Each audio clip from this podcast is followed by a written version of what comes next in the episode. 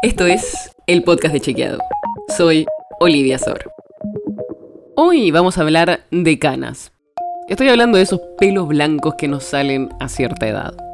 Hay un mito que dice que no conviene sacarse las canas porque si te las arrancas, después te salen muchas más.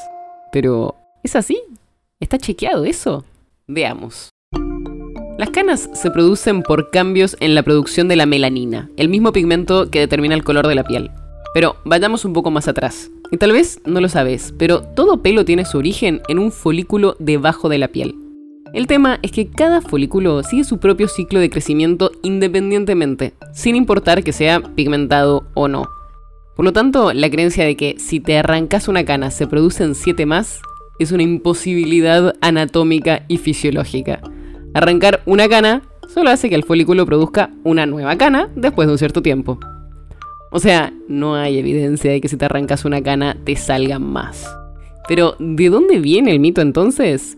Es posible que esa creencia venga de que cuando encontramos la primera cana visible es porque llegamos a la edad en la que nuestros melanocitos capilares han empezado a fallar y a producir menos melanina por algún motivo.